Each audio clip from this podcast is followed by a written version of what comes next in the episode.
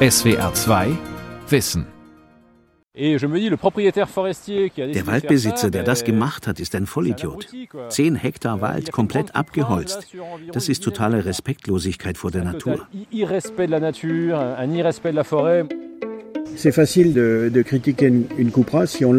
Es ist einfach, den Kahlschlag zu kritisieren, wenn man verschweigt, wozu er dient.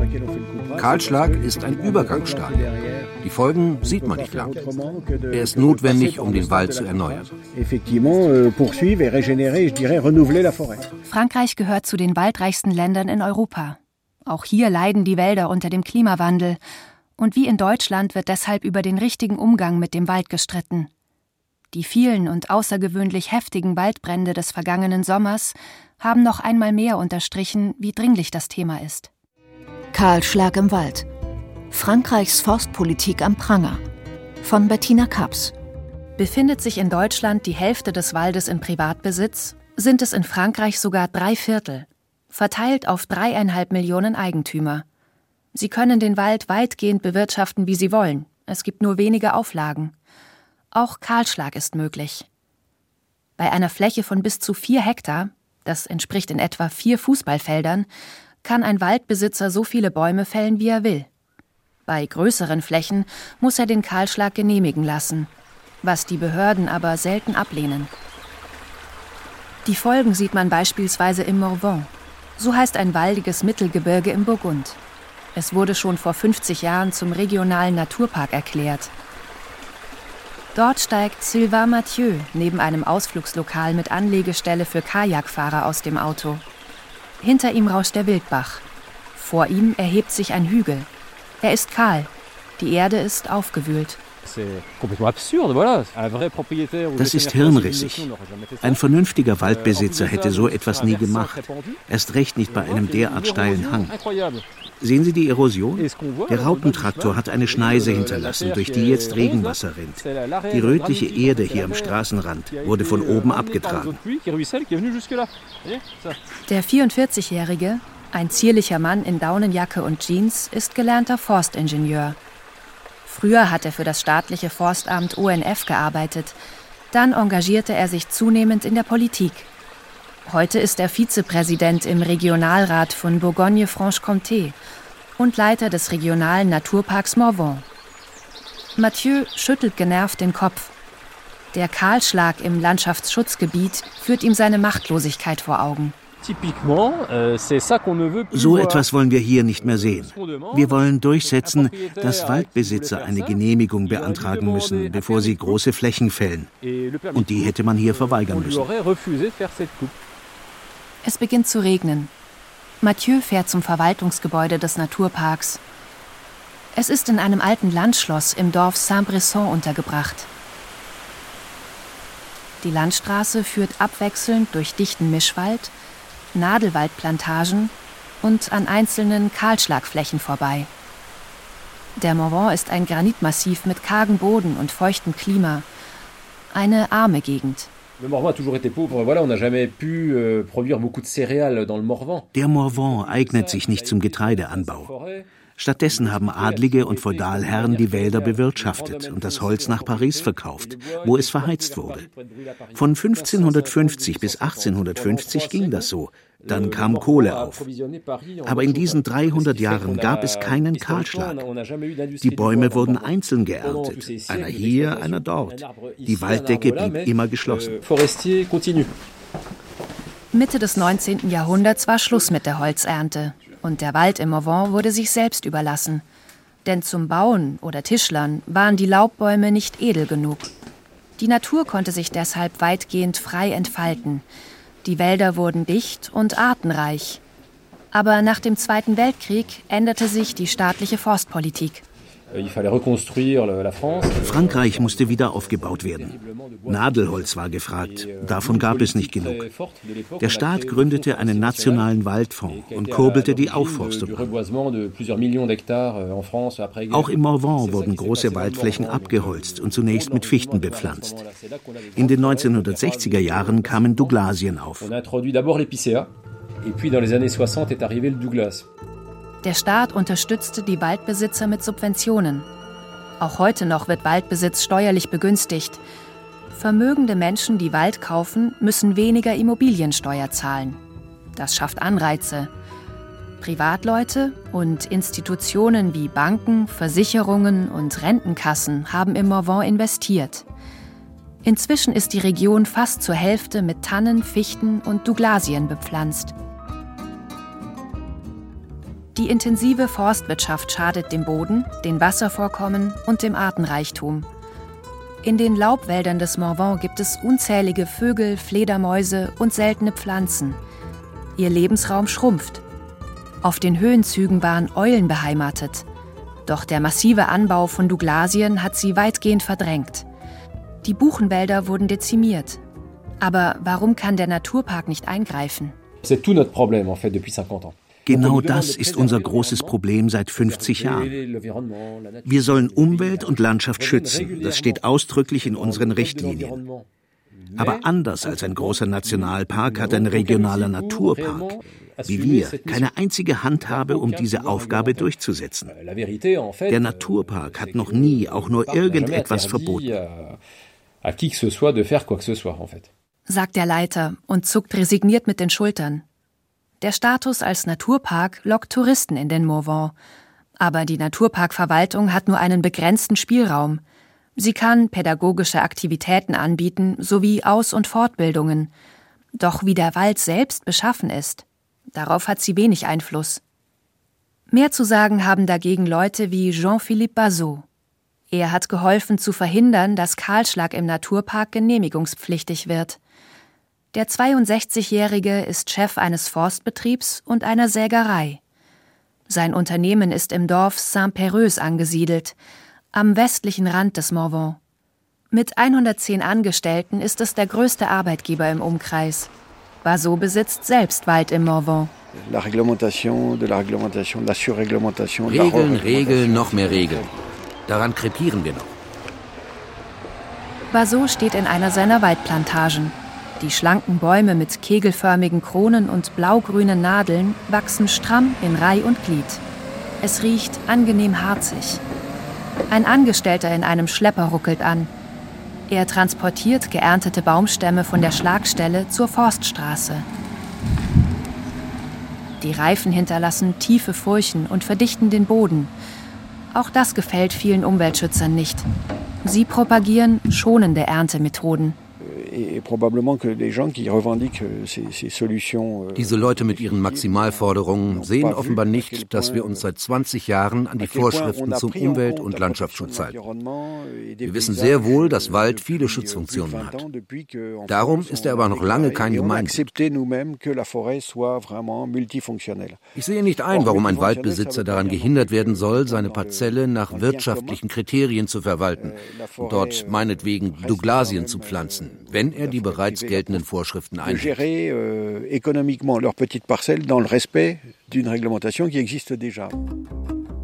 2020 musste der Naturpark turnusgemäß sein Statut erneuern. In der neuen Charta dreht sich vieles um den Klimawandel. Die Praktiken der Forst- und Landwirtschaft sollen verbessert und der Morvan ein Null-Energiegebiet werden, heißt es in den Richtlinien. 117 Kommunen, vier Departements die Region und der Staat haben unterzeichnet.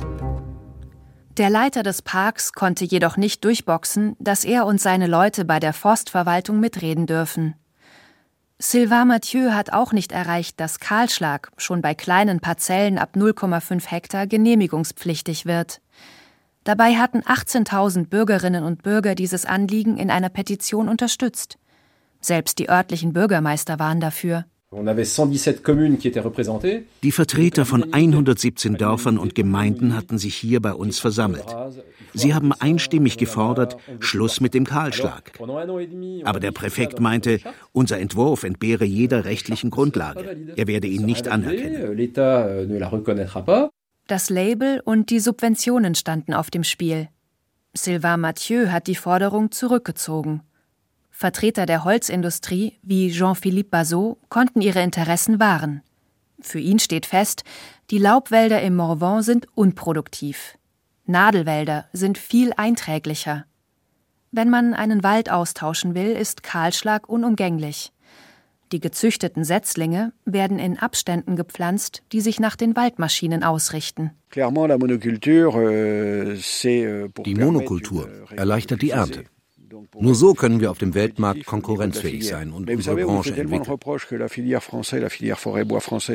Oft kommt der Vorwurf, die französische Holzwirtschaft ist defizitär. Wir wollen mithalten. Aber das bedeutet noch lange nicht, dass dort auch in Zukunft immer nur eine Baumart wachsen muss. Basot wirkt missmutig.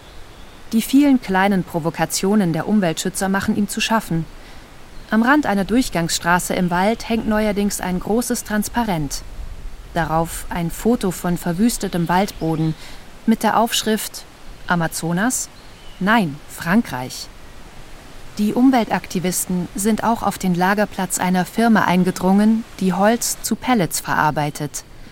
Selbst hundertjährige Eichen aus dem Morvan würden da zerkleinert, so der Vorwurf, den sie mit Fotos und Filmen in den sozialen Netzwerken verbreiten. Das sei absurd, sagt Basot, während er sich in seiner Firma an den Schreibtisch setzt. Niemand würde gutes Holz unterm Wert verkaufen. Wir finden diese Leute sehr ideologisch.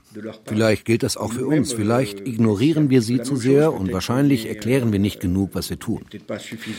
Ich bin jedenfalls fest davon überzeugt, dass ich für das Allgemeinwohl arbeite. Basot klappt seinen Laptop auf und spielt ein Video ab. Zu sehen ist ein Holzernter namens Hannibal. Der 50-Tonner, übrigens ein deutsches Fabrikat, steht in einer Nadelwaldplantage. Seine Greifzange packt einen Stamm. In Sekundenschnelle sägt der Harvester den mächtigen Baum dicht über dem Boden ab. Mit seinem Teleskoparm hebt er den Baum hoch und transportiert ihn kerzengerade bis zu einer Schneise, wo er ihn fallen lässt. Schauen Sie, die Maschine trägt den Stamm so, dass die heranwachsenden Bäume rundherum geschont werden. Dadurch schützt sie die natürliche Verjüngung im Wald. Herkömmliche Maschinen lassen den Baum an Ort und Stelle fallen. Basot hat 900.000 Euro investiert, um einen Hannibal zu kaufen. Jetzt muss er dafür sorgen, dass sich die Anschaffung auch rentiert. Derzeit ist die Maschine bei einem privaten Waldbesitzer im Einsatz. Basot hätte sie dort gerne auch in echt präsentiert, aber das hat sein Kunde kategorisch abgelehnt. Viele trauen sich nicht, solche Maschinen vorzuführen, wenn das Publikum nicht vom Fach ist. Man wirft uns vor, dass sie immer gigantischer werden. Ich erkläre diesen Leuten, dass es wunderbare Innovationen sind. Gerade weil sie so groß und leistungsstark sind, können wir den Wald noch besser schützen. Der Firmenchef ist auch Vorsitzender eines Bundesverbands namens France Douglas, der die Douglasien in Frankreich promotet. Die Art wurde in den 1960er Jahren aus Nordamerika importiert. Heute ist Frankreich das Land mit den meisten Douglasien nach den USA und Kanada. Und besonders viele wachsen im Morvan. Euh, ich habe zwei euh, Leidenschaften, Douglasien und den Morvan. Sie bilden ein ideales Paar. Ihre Vermählung ist eine neue Hoffnung für die Entwicklung unserer Region, die schwer unter der Landflucht gelitten hat und im Sterben lag. Er zählt die Vorzüge des Wunderbaums auf. Eine Douglasie wächst dreimal so schnell wie eine Eiche. Sie eignet sich schon nach 30 bis 40 Jahren hervorragend als Bauholz. Anders als Fichten, die schwer unter dem Borkenkäfer leiden, wurden die Einwanderer aus Amerika bislang nicht von Insekten befallen. Wunder dauern nicht ewig, warnt Frédéric Bedell, Forstingenieur der Nationalen Waldbehörde ONF. Früher oder später wird auch die Douglasie von Schädlingen befallen werden. Wenn sich dann im Morvan oder im Limousin eine Epidemie ausbreitet, sollte sich der Direktor von France Douglas besser verstecken. Ja, wir können fremde Baumarten testen, aber auf gar keinen Fall in reinen Monokulturen. Die Industrialisierung der Wälder nimmt in ganz Frankreich zu. Dafür sorgen auch private Waldkooperativen wie die Alliance Forêt Bois. Der Verband berät 42.000 kleine und große Waldbesitzer. Er beherrscht den gesamten Zyklus, von der Baumschule bis hin zur Vermarktung von Holz. Die Kooperative drängt ihre Mitglieder, schnell wachsende Plantagenwälder zu produzieren, auch unter Einsatz von Dünger, Glyphosat und anderen Chemikalien. Im Privatwald ist das erlaubt, im staatlichen Wald nicht. Angesichts von Klimaerwärmung und Brandgefahr sind solche Monokulturen besonders anfällig. Das war im vergangenen Sommer südlich von Bordeaux zu sehen, wo vor allem Seekiefern angebaut werden, leicht entzündbare Nadelhölzer. Die Feuer haben sich dort rasend schnell ausgebreitet. Mehr als 25.000 Hektar wurden vernichtet. Laubbäume enthalten mehr Feuchtigkeit, deshalb sind Mischwälder zumindest etwas weniger durch Waldbrände gefährdet. Etienne Barbier ist staatlicher Forstbeamter in den Vogesen. Dort gibt es besonders viel staatlichen und kommunalen Wald, und der Staat hat andere Vorstellungen vom Wald als die Privateigentümer. Nach den Vorgaben des ONF hat Barbier drei Aufgaben, zumindest auf dem Papier. Wir müssen Holz erwirtschaften, dabei den Artenreichtum bewahren und publikumsfreundlich sein, also auch Wissen über den Wald verbreiten. Für diese letzte Aufgabe haben wir leider gar keine Zeit mehr. Heute ist der Verkauf vorrangig. Obwohl das UNF eine staatliche Behörde ist, muss es sich im Wesentlichen selbst finanzieren.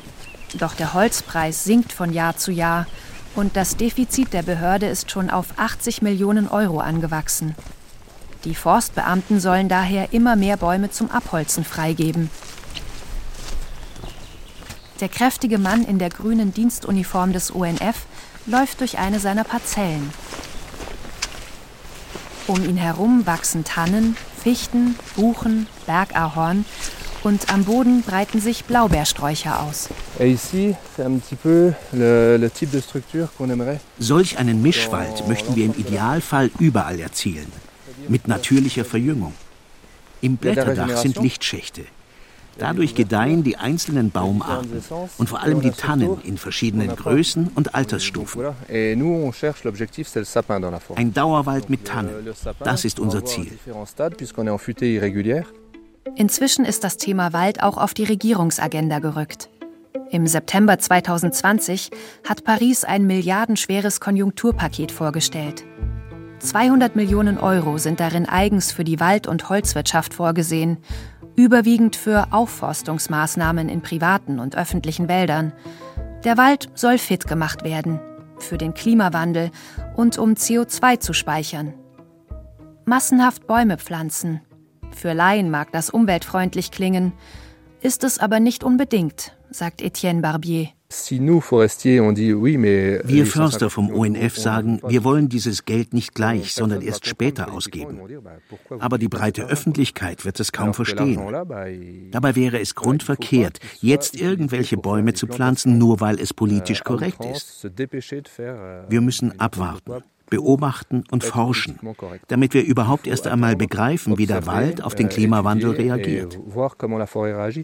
Und genau dafür wünschen sich Barbier und seine Kollegen mehr Geld und Personal. Aber das Gegenteil geschieht.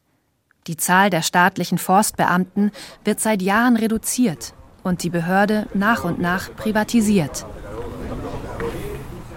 Um sich Mut zu machen und um die neuen Vorgaben zu diskutieren, veranstaltet die linke Forstgewerkschaft Snüpfen der Vogesen ein geselliges Treffen. Gut 20 Frauen und Männer in grüner Dienstkleidung sitzen bei Fassbier und gegrillten Würstchen im Freien. Die Stimmung ist gedrückt. Viele klagen über die, wie sie sagen, toxischen Subventionen. Frédéric Anso, 26 Jahre jung, dunkler Rauschebart und Baskenmütze, befürchtet, dass das Geld den Kahlschlag ankurbelt. Die 200 Millionen Euro vom Staat werden völlig falsch eingesetzt. Das Paket beinhaltet auch kräftige Zuschüsse für Privatbesitzer. Die werden sie vor allem in Großprojekte lenken. Das ist immer das Einfachste, wenn große Summen schnell ausgegeben werden sollen. Die euh, Forstbetriebe werden versucht sein, Bäume auszureißen, um neue Arten zu pflanzen, die angeblich besser mit dem Klimawandel zurechtkommen. Aber das ist keine gute Strategie. Die Regierung zäumt das Pferd von hinten auf. Wir werden alle schwere Fehler machen. Das ist sicher. Forcément faire des choses qu'il ne fallait pas faire, ça c'est certain.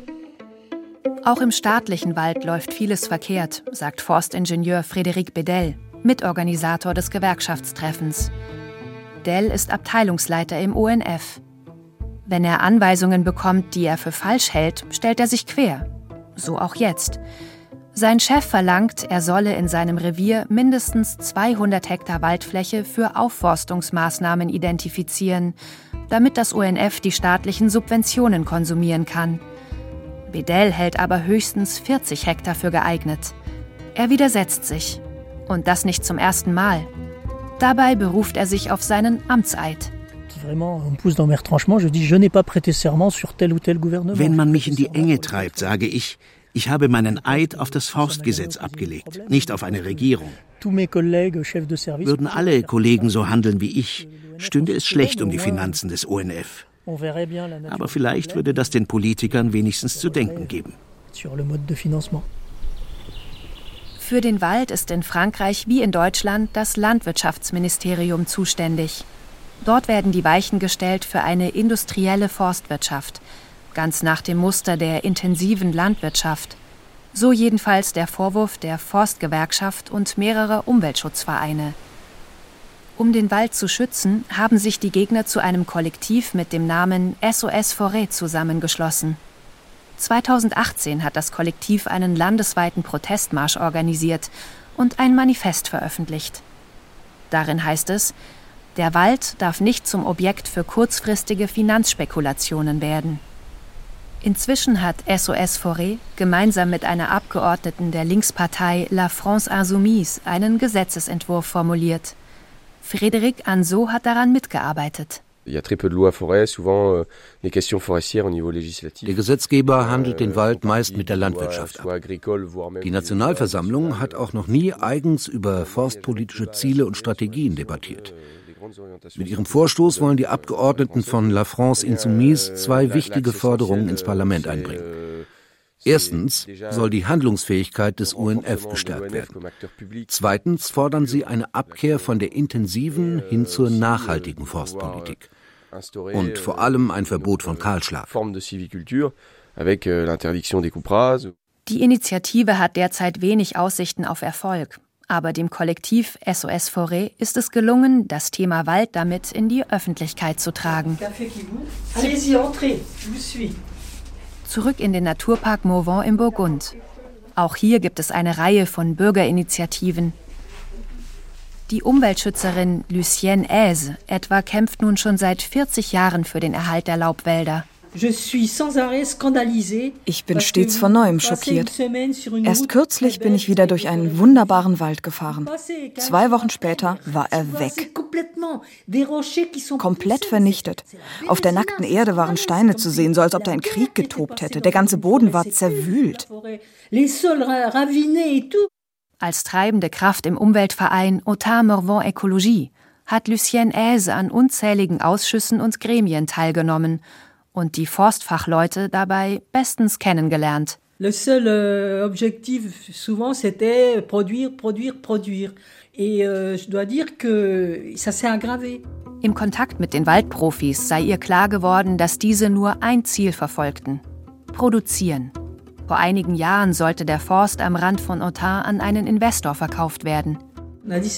Das konnten wir nicht zulassen. Der grüne Gürtel unserer Stadt, noch dazu ein Trinkwasserreservoir. Die Umweltschützerin machte dagegen mobil und schlug einen neuen Weg ein, um Laubwälder zu schützen. Mit Freunden kaufte sie Wald und gründete einen Verband von ökologisch denkenden Waldbesitzern. Wir wollten beweisen, dass man Wald anders bewirtschaften kann, ökologisch und rentabel Und genau da liegt der Skandal. Es ist längst erwiesen, dass die naturnahen Alternativen funktionieren. Warum geht Frankreich nicht mehr in diese Richtung? Die Holzlobby und die französische Regierung betrachten Wald offenbar vorrangig als Kapital, das Früchte tragen soll. Für Lucienne Aise und ihre Mitstreiter ist Wald vor allem ein lebendiges Ökosystem und erst dann ein Wirtschaftsfaktor. Damals haben sie und ihre Freunde ihr erstes Stück Wald erworben, 32 Hektar. Die Stadt Autun und ein gemeinnütziger Verein kauften den übrigen, weitaus größeren Teil. Die drei Akteure legten vertraglich fest, dass der gesamte Forst naturnah bewirtschaftet wird.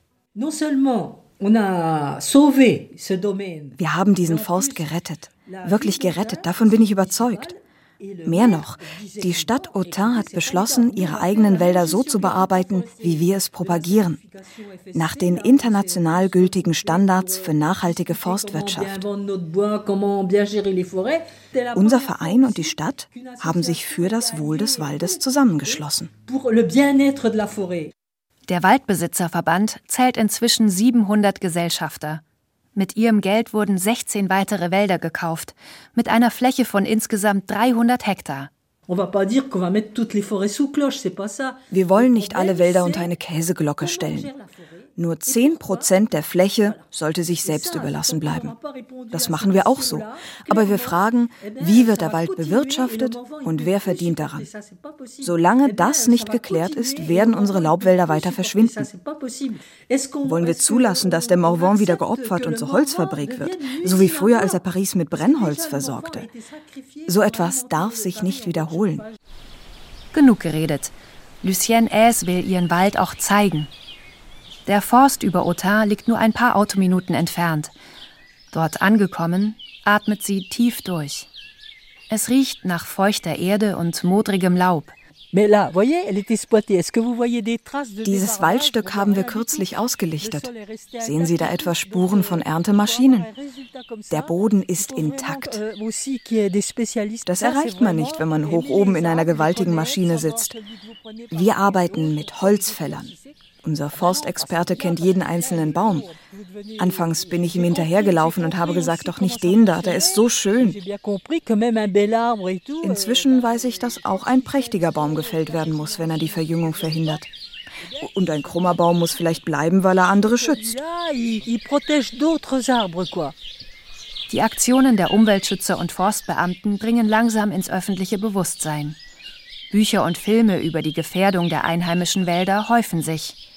Auch der von Staatspräsident Macron eingesetzte Bürgerkonvent für das Klima hat eine grundlegende Neuausrichtung der Forstpolitik verlangt. Die Vorschläge waren Grundlage für ein sogenanntes Klimagesetz. Aber am Recht auf Kahlschlag hat die Regierung bisher nicht gerüttelt. SWR 2 Wissen Frankreichs Forstpolitik am Pranger von Bettina Kaps. Sprecherin Sarah Kempin, Regie Günther Maurer, Redaktion Gabor Pahl eine aktualisierte Wiederholung aus dem Jahr 2021. Gas ist von nun an ein knappes Gut. Es kommt eine sehr, sehr große Preiswelle auf die deutschen Verbraucherinnen und Verbraucher zu. Wie gravierend ist die Energiekrise und was können wir dagegen tun? Wir gehen als Fachjournalisten den aktuellen Energiethemen auf den Grund. Wir analysieren gemeinsam mit Experten, wie teuer das Leben noch werden kann, ob eigene Gasvorkommen oder vielleicht Atomkraft helfen könnten. Macht selbst mit beim Podcast und schreibt uns eure Fragen und Ideen an energiekrise.ard.de. Energiekrise. Und jetzt ein Podcast der ARD. SWR 2 Wissen. Manuskripte und weiterführende Informationen zu unserem Podcast und den einzelnen Folgen gibt es unter swr2wissen.de.